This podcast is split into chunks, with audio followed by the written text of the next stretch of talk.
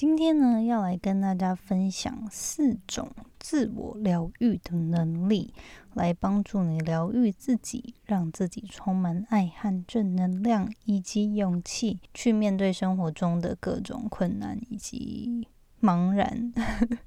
今天我觉得会想分享这个主题呢，是因为有一些听众如果有那个订阅我的电子报的话，应该知道上周其实我是请了特休，然后想要让自己沉淀休息，调整一下。身心灵的状态，我有做了一些活动，就觉得过后呢，现在自己真的状态好多了。然后也希望透过今天的节目跟大家分享过去这几天我做了什么，那它对我的影响，其中的一些启发跟心得。又有哪些？有些人，如果你现在对于人生啊，或者是职涯，或者是人生上面的各种选择，有种茫然无力感的话，或许可以去练习这四个不同的能力，然后呢，去调试一下自己的身心灵状态。我想会有不同的想法。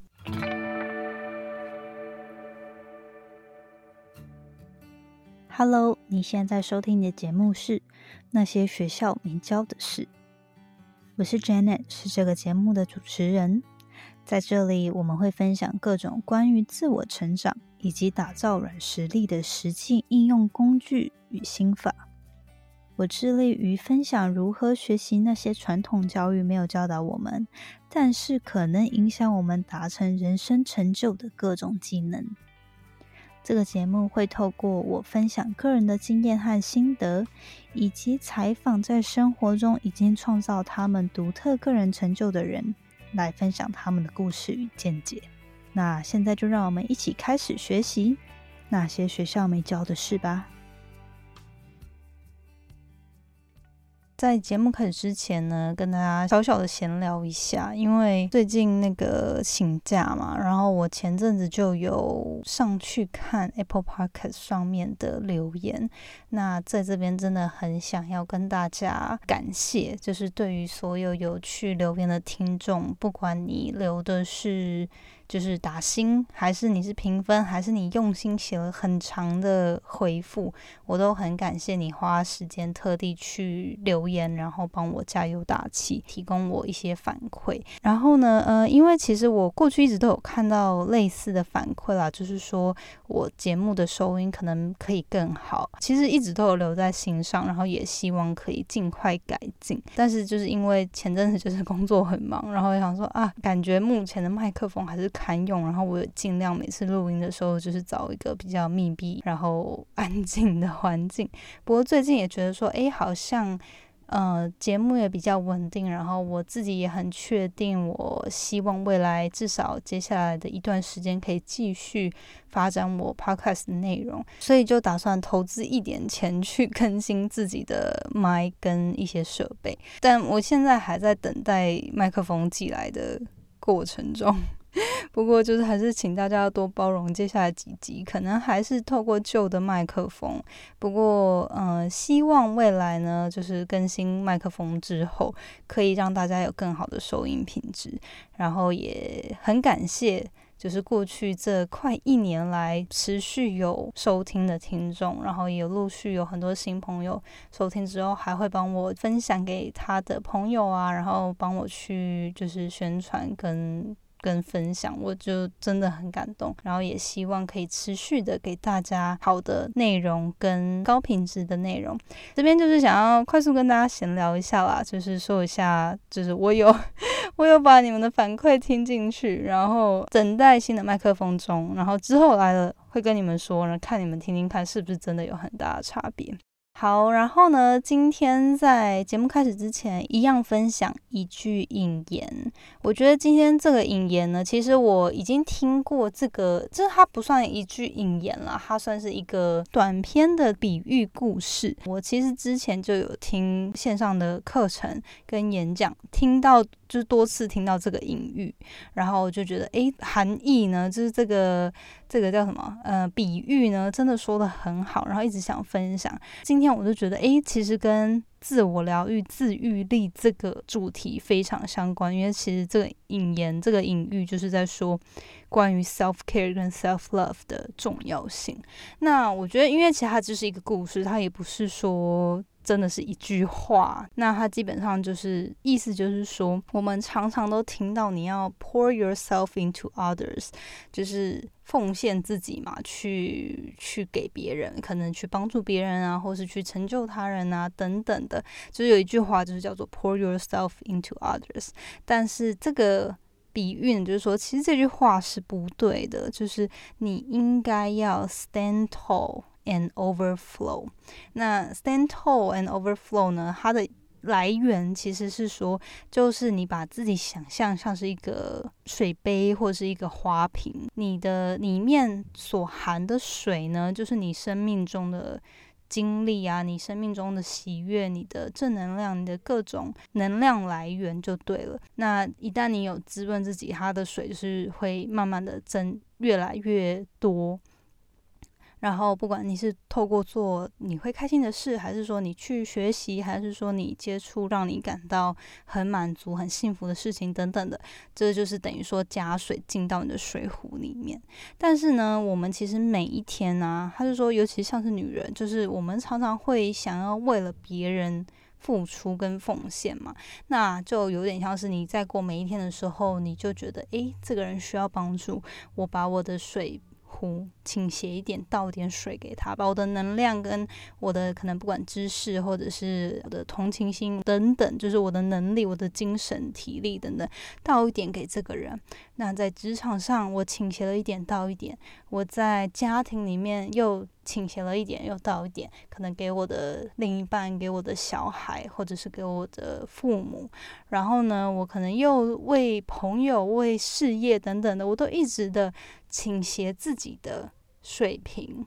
为了把我的能量倒给。外界的人，可是如果你一直就是，你就想象，如果你是一个水瓶，那你一直倾斜把水往外倒，是不是？如果久而久之，一直倾斜，一直倾斜，有一天可能就是打翻了嘛，然后可能碎了，你也再也没办法盛水了。那或者是可能没有碎，但是你就是内心里面的水都是空了，你也没办法再给别人了。所以他的比喻就是说，其实如果你一直这样子。没有滋润自己，然后一直想办法往内掏给别人、给外界回应的话呢，总有一天你就是会丧失了所有你的动力啊，你的能量。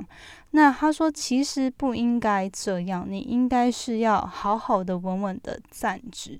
然后就想象你是一个水瓶或是一个花瓶好了，你努力的先滋润自己，把水往自己身上、往内心里面倒，就是比喻，就是说，可能你主主动，你去学习，你去栽培自己，你去花时间、花精神保养自己，然后做让自己快乐的事情，等于说，就是你一直倒水到自己的瓶子里面。它总有一天会怎么样？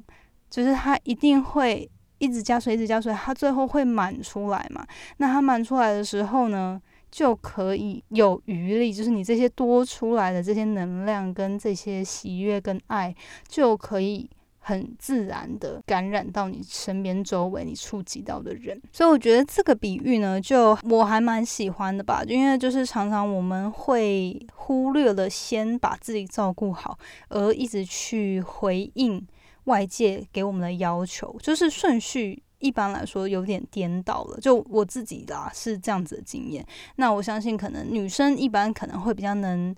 Relate 就是 因为女生可能比较常就是要配合他人的意见啊等等的，所以会比较去忽略自己内心想要的，或是花时间跟精力在培养自己或滋润自己会让自己开心的事啊等等的。所以我觉得这也是一个提醒，就是要常常把我们。自己呢，去想象成一个 水瓶、一个花瓶都好。那你里面的能量，你内心的能量、跟力气、跟喜悦、爱，这些就是里面的水。一定要先让自己充满了这些东西。能量的泉源，你才能够就是当你自己把自己照顾好之后，你就可以很自然的去将这些能量分享给你身边周遭触及的人事物。所以今天呢，就是我觉得这跟自我疗愈还蛮有关系的，就等于说我今天分享的像是一些方法，可以帮助你冲水，让自己的能量啊，然后喜悦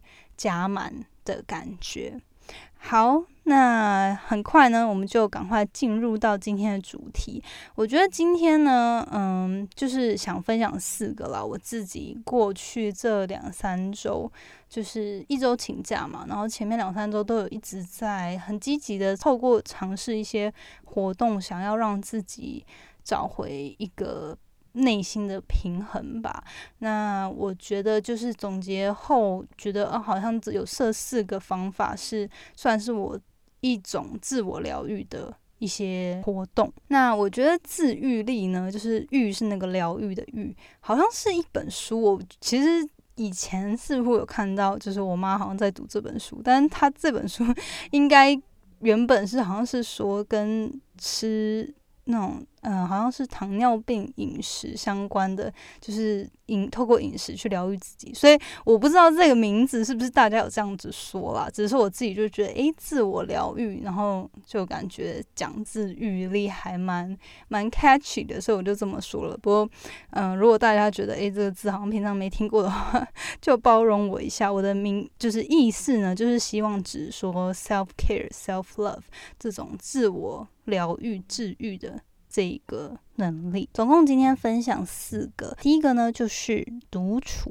我觉得独处这件事啊，有点是现代社会中，就听起来感觉很单纯，对不对？可是你仔细回想，你过去这一个月好了，你有花多少时间是你？真的静下来一个人哦，然后做你自己想做的事情。这边不是说听那个什么，嗯，手机放在旁边，然后一直看 Instagram，一直回讯息。这边这样子不叫做一个人，因为你还是一直回应着外界给你的一些刺激跟期待。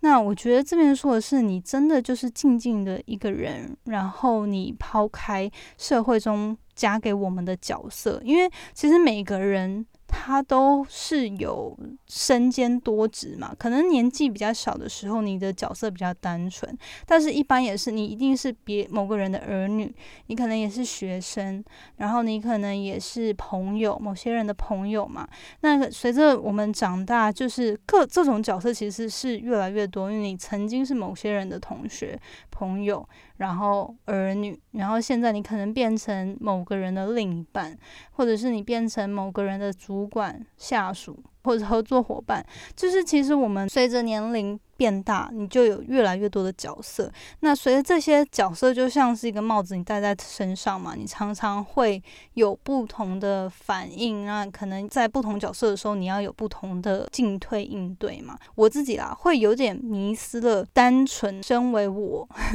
会喜欢什么，我想要什么，什么事情对我来说是。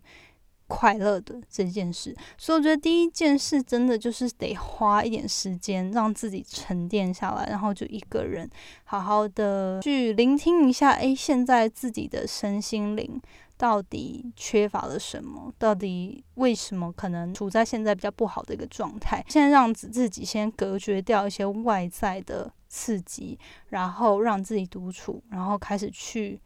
分辨去去观察，说，诶，自己现在为什么会有这样的状态？第二个呢，叫做我自己觉得啊，就是慢练习慢活。那这个其实我在上礼拜的电子报 Power Mail 有聊到。上次我就是读了那个 Amazing 曾燕京的书嘛，叫做有一种工作叫生活。从中我自己真的收获很多，也得到蛮多鼓励和勇气的。透过作者的文字呢，就有有一篇嘛，我有分享，就是我很喜欢。他说现在的世界，其实你要过得慢是一种勇气，是是一种选择。太多人都在追求，诶，现在的网络不够快，现在的可能你卡在交通中，车开的不够快，事情发生的不够快，什么事情还没达成，还没达成，一直在想着要下一件事，下一件事，然后这件事可能可以做得更有效率什么的。那我觉得真的有时候。可能我个性的关系，我会觉得说，就是我很向往，就是那种，诶，大家不要催促我，我依照自己的。步调跟喜好完成一件事的那种惬意感，其实或许不是每个人都跟我一样觉得这样子是很疗愈的事情。但是我觉得不管怎么样，如果你真的能够稍微跳脱一下你的生活的紧凑感，就是工作和生活的紧凑感觉呢，先离开、远离一下，然后试着慢慢的、仔细的。体会当下，我觉得这个是也是很多现代人现在开始比较难做到的啦。我自己觉得，就是因为很多时候。东西就是讯息太方便了嘛，就算你一个人吃饭，可能也有电视啊，然后有 YouTube 啊什么，然后你就是各式各样的资讯，就算不是我们主动去找，可能还是会进到我们的耳中、我们的眼中，所以有时候可能得需要刻意的去隔离或远离那种生活中的太多刺激，然后我觉得你就练习自己呢。可以慢慢的去喝一杯咖啡啊，好好的吃一顿饭，然后好好的讲一通电话，或者是你就是很心无旁骛的追剧。像我自己就觉得这几天啊，我就看剧的时候，以前可能还是会呃一边看剧，然后还一心二用，想要看个 Instagram 看一下 Story，然后还是什么做一些其他事跟人家聊天什么的。那这次我就觉得我想要很认真的就好好。专注在眼前的东西，但并不是说紧绷，而就是说让自己不要太分散我的注意力，然后就好好的静静的享受当下的那种感觉。那我觉得这样子的专注力呢，不管你是用在各种活动都好，就是你可能如果你喜欢阅读，你喜欢写字，你喜欢追剧，或是你喜欢煮饭等等的，我觉得都是很好的。方法重点是希望你可以好好的真心品尝当下的 moment 的感觉。慢生活呢，这样的练习也很适合你，就是慢慢的就是你可能可以去走一些新的路啊。然后因为你现在不用赶时间嘛，假设有休假或什么的话，你可以去看看周遭环境的变化。因为很多时候，比如说我上下班正常时间就是。目的地跟 那个时间可能都很明确嘛，一定要在某个时间点到某个地方，然后做什么事情，所以你可能也不会去注意说，诶，身边周遭的环境的变化，或者是周遭人事物最近发生了什么事情。那我觉得像。这个慢活练习，我自己就是除了像一个人做那种追剧啊、阅读啊，然后跟人家聊天啊这些事情，我也蛮幸运的，就是刚好有机会尝试了占星。的那个算命盘的这一个事情，那我觉得其实我自己不是个太迷信的人，但是我其实对于这些都还就是星座啊，然后命盘啊这些其实还蛮有兴趣的。我觉得可能大家多多少少都会有兴趣吧。但是其实我真的回想起来，上一次稍微还有接触到这个东西，算是。有六七年前呢，我还在台湾的时候，然后那时候是出出国前。有稍微聊到，就也是朋友的亲戚，然后就说，哦，帮你帮我看一下这样。然后我平常自己就是也不会自己去找。那这一次刚好就是线上遇到了一个认识的一个新朋友叫 Vincent，然后他就帮我有缘了，就是帮我算，帮我看。然后我觉得也真的很有趣，就是让我算是跳脱日常生活中会做的事情，然后尝试了一个新鲜的事事物吧。然后我觉得真的蛮有趣的，然后也让我也不是。说可能从中就需要他为我解惑，或者是解决问题，而是就是有点像是哦，可以用一个新的观点去看同一件事。那我觉得这个是还蛮蛮棒的方法。好，然后第三个呢，就是好好照顾自己的身心灵。我觉得这个 这个呢，就是感觉好像说起来很很理所当然，但是我觉得。所以，就以前年轻时放假，可能都会觉得啊，要好好把握时间，要出去玩，然后要干嘛干嘛干嘛。这一次休假真的就是刻意让自己想要休息。而请的假，因为我就觉得真的自己没有动力之外，也其实主要就是没有动力啊。就我觉得做起事来，我还是会努力想把事情做好，可是就会变成我需要花更多的呃能量跟。我的专注力去想办法把事情做好，而不是就是像过往可能很有冲劲啊，然后什么东西什么东西想要赶快完成啊那种拼劲。所以我觉得是真的自己消耗太久了，那需要调试一下。那我觉得这个呢，这一点就是希望你可以去观察自己到底现在身体身体呢，就是 physically。到底有没有需要什么？你是不是过去都一直没有睡饱？像我刚放假的前几天，我真的是睡到大概有十三十四小时，我都觉得啊，好可惜，我的假期就这样没了。可是真的睡完前面的两三天之后，我后面的精神跟我后面的心情就好了很多。我觉得。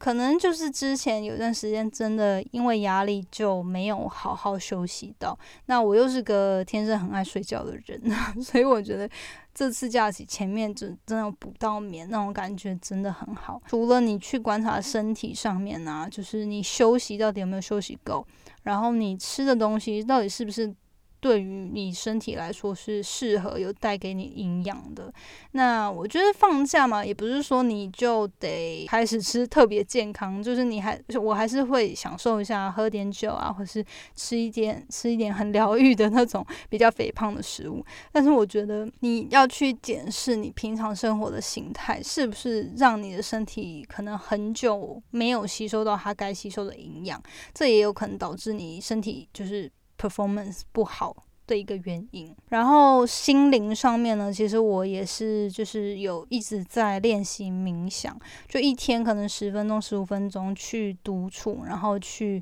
抛开你平常的思绪，就是好好的跟着那个 meditation 的 guide，就是它的指引，就是去放空这样。除此之外，其实我觉得你也可以就是跟家人或朋友。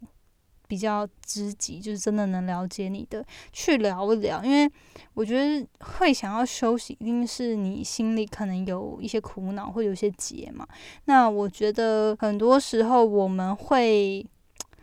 就自己卡在那边，想要把它处理好，或者是想要把它解决。其实我其实我是那种不太爱把自己的烦恼抛给别人。的那种人，所以我我不知道大家是不是啊，但是我觉得如果你也是这样子的人的话，其实有时候跟别人说一说，真的会让你不管是找到勇气，或者是就是有一个人倾听，让你觉得自己被理解。我觉得就是光是说出来这个动作，就能够让自己。不会那么纠结吧，然后也可以让自己觉得说，哎，其实事情好像没有这么严重。就是你在说的过程中，你也会觉得说，哎，好像有厘清一些细节，而不是像当初想象中的这么可怕、这么未知。第三个呢，就是照顾好自己的身心灵，真的就是透过你自己喜欢的方式。那有些人可能放松身心灵，他可能是。透过去呃爬山啊，去游泳啊，去呃做运动等等，就是你你去找你自己喜欢的。事情，然后帮助自己的身心灵放松，我觉得这个就是有练习到这一点了。第四个呢，就是做一些会让你感到怦然心动的事。这里好像那个 Marie Kondo 的那个怦然心动的真理术。不过我觉得这边真的还蛮重要的，因为其实就是想要提醒大家去做。自己会让自己感到开心的事情吧，因为我觉得有时候我们可能会因为外在觉得说，哦，那东西你为什么会喜欢，或者是说，就是因为可能自己舍弃了某件事情太久了，然后你也忘了，诶，曾经这个兴趣或这个喜好带给你很多开心，是让你那种幸福感，或者是你你在做这件事的时候的那个专注，会让你忘了时光流逝的那种事情。我觉得就是会让你怦然心跳的事情。就是像我放假休假的时候，就因为其实疫情关系，已经很久没有出游了。然后呢，我们就我就最近就是想说，哦，想要出去，可是到底可以去哪里？又不想要。跟人群接触嘛，那就发现诶，有采樱桃这件事，然后我就跟男友开了一个多小时的车到远方的农场，然后开始就是采樱桃。那采完之后也没有计划去哪，然后后来就想说，诶，那不然采了这么多就送给拿去送给朋友，然后就去看海啊什么的。我觉得就是这种没有时间压力也没有目的性的出游，让我就感觉到诶。好好惬意哦，然后就真的好可以让我享享受当下的那种感觉。如果你可能不能出远门啊，那你现在我觉得像我自己也有透过做一些室内。可以很方便做到的事情，比如说就是去看一本以前我很喜欢的书，然后已经上次看是十多年前了，然后呢，在看的时候我就觉得，诶，又有一种好像有点想起过去。在读这本书的那个时光，然后嗯，就很快很快，就是两三个小时就把这本书看完了。然后我就觉得，诶，不仅有新的启发之外，也也真的有种被疗愈到的感觉，就是好像诶，想想自己从过去到现在的转变，然后这本书可能经过了时间这么多年，然后可能又能再给我有不同的想法跟领悟的时候。我也觉得，诶，好值得哦！花了这个时间，就是慢慢的去去享受它的感觉。就像我这几天，也就是就没有运动，荒废了运动，然后就是想吃什么就吃什么啊，然后想睡到几点就睡到几点。我觉得就是这些，你真的让自己会觉得开心的，然后自己。嗯，觉得很满足的事情就能去做，虽然有时候也会有不安的感觉啊，就会觉得说，诶，虽然请假有这么多时间，是不是应该更好利用？但我觉得这个就是重点嘛，就是你。你应该要让自己去接受，其实这些事情就是让你能充电、人快乐的事情。你应该要合理化它，而不是觉得好像内心还是在有点觉得，诶，做这些事不应该的感觉。对，然后像我就是也觉得，诶，常常会觉得啊，应该要早点起啊，然后调调回时差，调回正常的作息。不过这几天还是就觉得啊。就是我的那个我家的猫，每次都是在我准备要起来的时候，它就跑来跟我撒娇。然后因为其实它以前是很害怕人的，它是近期这几个礼拜才开始跟我们比较亲。然后它就跑来，然后就躺在我旁边，跟我就是躺在那边要我摸它。我就觉得啊，这个 moment 也太温馨了吧。然后就觉得很想要。好好的就是体会它吧，虽然会觉得说，哎，好像应该早点起来啊，做点事啊，打扫家里啊什么的，不过也觉得没关系啦，就让自己不要那么拘谨，就是好好的体会，就是好好的享受一下当下的感觉。好，那就是这以上四点啦。那我觉得第一个就是独处嘛，第二个是慢活，第三个是照顾自己的身心灵，第四个呢就是做自己会感到怦然心跳的事情。虽然说可能你想起来会觉得，诶，这个很稀松平常吧，或者是说好像也不是什么特别的事啊，但是我觉得是常常。会被忽略，然后会没有认真留时间。我觉得透过做这四个事情呢，真的会让自己感觉到有一种被疗愈的感觉，所以蛮开心，就是能够透过这次的假期去让自己享受一下这四点。最后想要分享，就是我这几天也有。就除了做了很多自己的思考啊，跟计划，然后写下来一些记录啊，等等的。就像我说的嘛，我可能平常并不是会太常跟朋友分享心事或苦恼的人，但是最近我就觉得，哎，好像应该。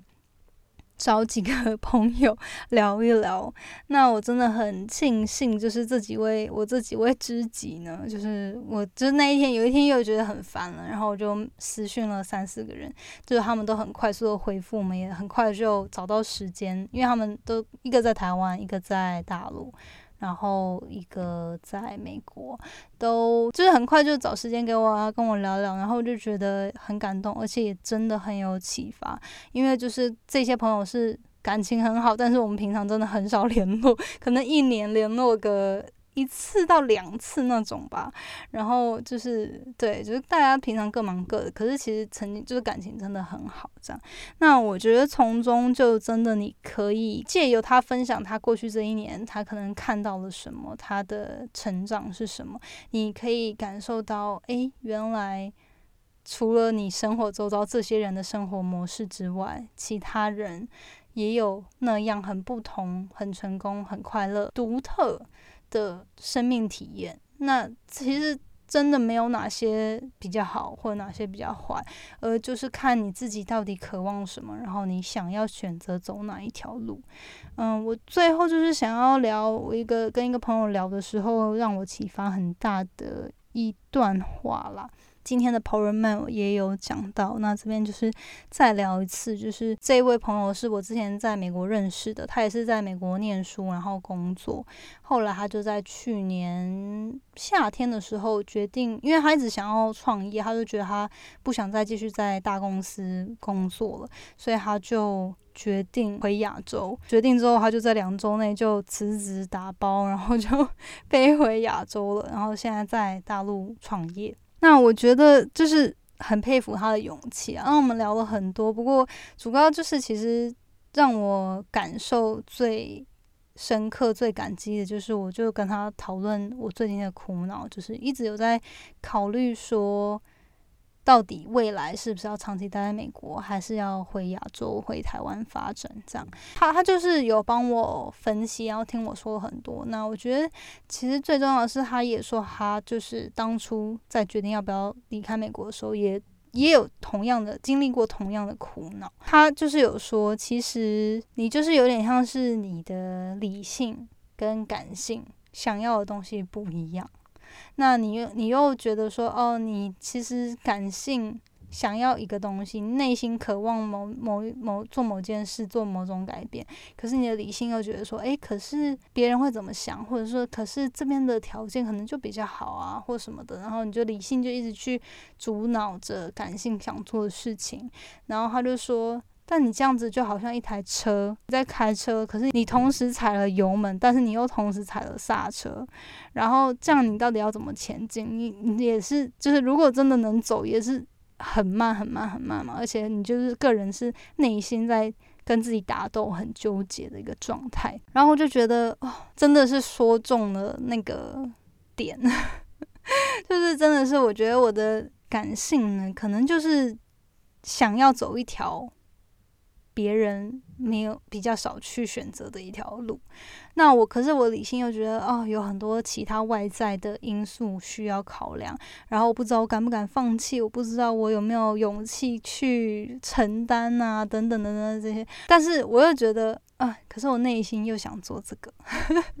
就是有点像这样子的纠结，然后就变成说，诶，我两件事到最后都可能很难做好，因为我就是一直在耗费我的精力。嗯，在两边之间取得平衡嘛，那可能又不到自己的预期成果，然后又会觉得啊，又又就是气死自己那种感觉啊，就是又又觉得说啊，到底怎么样才能更好啊什么？可是就是你你变成说你两边互相纠结，你本来就很难把两边都做好。当你有这样的情绪啊，这样子感觉的时候，其实你真的是可以先去静下来，去理清它。就是去内心问，很深层的问，说到底感性跟理性各自担心的点是什么，想要的点是什么，然后好好的去把它想清楚，然后去知道说，诶，自己到底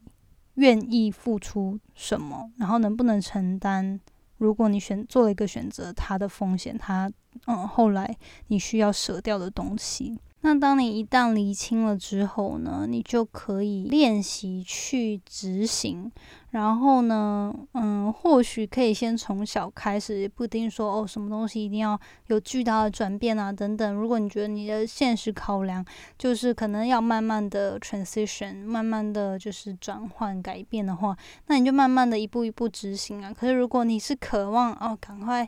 做一个大改变，想要跳脱现在的状况，或者想要赶快有一个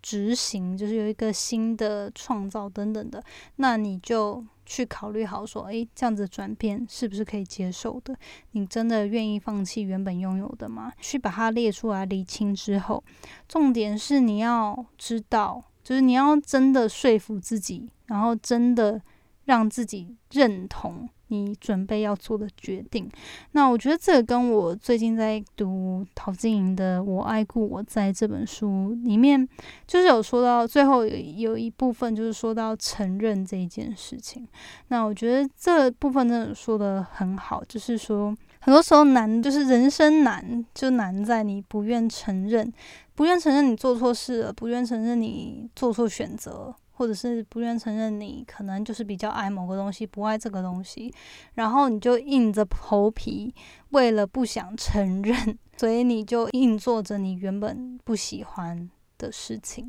那到头来就发现，哎，就是好像自己错过了很多，或是自己荒废了很多时间。这一点就是我觉得个人还感触蛮深的，就是。对于现在的茫然啊，或者是一些人生抉择，可能就是你看着他的时候，其实你可以先接受他，你就正视他。但是你不需要，就是你要知道，其实你不需要马上就有解决方案，或者是你不需要马上就知道该怎么做。然后你就开始去厘清自己内心到底想要什么，就是你理性跟感性想要什么，你去权衡到底。你是否可以接受，either 是你的感性或理性去做决定，然后你是否可以说服自己就接受这样子的行动？然后呢，第三个就是练习承认，练习坦诚的 承认自己喜欢什么、不喜欢什么，想做什么、不想做什么，然后练习执行。这个就是那一通电话让我感触真的蛮深的。那他就是说，离清之后你就好好踩油门吧，不要再只是一边想要冲，一边又拉了自己后腿，真的太纠结了。那他也说到，就是人生啊，就是世界上其实真的没有多少事情是你非做不可的，没有什么事情真的是。不能不做，不能不能不做的，就是意思就是说，其实很多时候我们可能想做一些改变，会觉得说啊，可是放弃了这个会不会怎么样怎么样怎么样，或者是说啊，可是我必须可能负责这个责任啊，我可能必须我应该呃照着这条路继续走啊，或者我应该要怎么样怎么样怎么样。可是其实真的仔细想想，你的人生是你自己自己的。要做的决定要怎么过也是你自己的。其实很多时候。都这些理由都是有办法克服的，只要你够想要克服它，就一定能找到方法。所以我觉得这个呢，真的让我收获很多。那最后最后就是还有说，如果你就是另外一个可以帮助的方法，就是试图去具象化你做完这个抉择后的结果，看你是不是真的觉得特别开心，或者是觉得没办法接受。因为他是说，比如说有时候你做决定很难有一个头绪，是因为你不。不知道会发生什么事嘛？那他就说，你就试着图去想象，假设你选，就是你有两个选项 A 跟 B 好了。那选完之后，选了 A 之后会发生什么事？那那个未来是你想要的吗？那如果说你觉得透过这个选选了 A，然后发生什么事，这个很难很难去想象的话，你也可以选择去想象另外一个方向，就是说，如果我不做 A。会发生什么事？因为有时候不做 A，就是不做一个改变，可能就是代表你维持的现状嘛。那如果你维持的现现状继续再过个五年、十年，你开心吗？你会满意吗？我觉得这也是一个很强大，可以帮助我们去做想象练习、去具象化未来的一个方式。是我之前可能就会。没有想到的，那我觉得今天可以跟大家分享这个，就是对我来说，我最近也是一直在练做这个练习，去思考说，诶，如果我现在不改变，就我想我想要改变，可是我很害怕失去很多东西，然后我不知道我做了改变之后会发生什么事嘛。可是如果我不改变，就是继续维持着现状，再继续过个三五年。那那样的未来，我比较能想象嘛。可能周遭有些朋友是走那一条路，那那样的生活是不是我想要的？或者是说，哦，放弃那样的生活？我可不可以承担？我觉得这个就是真的对我来说蛮突破的，就是有点突破盲点，让我让我可以真的去思考的一个方法。所以今天就跟大家分享，好，今天讲了好久，希望呢这个这几个自我疗愈的方法有帮助到大家。那如果你自己有什么自己独家私密的，self care 方法的话呢，欢迎你也跟我分享。我自己很喜欢，就是多多理解有哪些东西可以让自己感到很疗愈啊。所以我觉得，如果你有什么独家秘方的话，欢迎你跟我说。节目最后呢，想跟大家说一下，其实我还蛮好奇，欢迎你就是私讯到 Instagram 跟我私讯你。现在都用什么样的渠道收听我的节目？那些学校没教的事，因为我知道现在我还蛮常就是透过 SoundCloud、跟 Spotify 还有 Apple Podcast 去跟大家宣传。但是呢，最近我发现了一个很好的 App，它叫做喜马拉雅 （Himalaya），就是 H I M A L A Y A。这个 app 呢，它就是专门在提供各种 podcast 节目，然后是各国语言都有的 app。觉得它的优点，其实我最近也是最近发现了，然后它上面也可以找到我的节目。我觉得它的好处呢，是因为他们也很希望可以有更多台湾优质的节目在上面，然后主动跟我联系，想要让我体验看看他们新的社区功能，就是 community 的功能，那就可以特别去给。有追踪我啊，然后有订阅我频道的人呢，一些独特的一些节目，比如说我的幕后啊，然后可能可以特别录一些音频或者是一些影片、呃照片等等的，在上面去跟有订阅我节目的人互动。那我觉得这还蛮有趣的。然后如果大家有在用 Himalaya 这个 App 呢？欢迎你来追踪那些学校没教的事，在上面可以跟我互动。我之后也会在上面试着就是运用他们社区功能，跟大家来玩看看一些可能去分享一些我幕后录制影片的一些花絮，然后呢就可以让大家来去收听。好，那这边就是要跟大家介绍这个 app，我觉得用起来它的界面真的很漂亮，然后也很直觉，然后我也蛮期待大家如果有很多人在上面使用的话，就可以透过它的社区功能。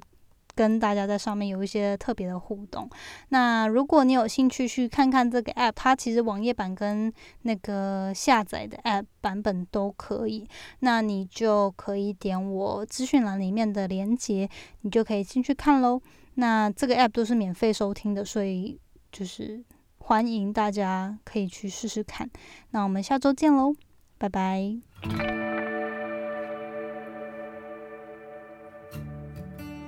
最后，谢谢你收听那些学校没教的事今天的节目。你的反馈是我持续经营的动力。我也很希望可以听到你对于这次节目的想法，或者是未来你希望可以接收什么样的资讯与主题，我才可以改进并且发展更好的内容。所以不要害羞，欢迎你到我的 Instagram 来跟我聊天。我的 Instagram 的账号呢是底线 J A N E T。点 L I N 底线，或者是你可以直接搜寻 Janet Lin，应该就找得到。如果你喜欢使用脸书的话呢，欢迎你也加入我们最新成立的脸书成长社团。你可以在上面搜寻“创时代成长谈心事”，我们会在里面分享所有有关自主学习、个人成长、职业发展或是斜杠生活所有相关的主题。欢迎你加入我们。一起成为更好的自己。那我们下次见喽，拜拜。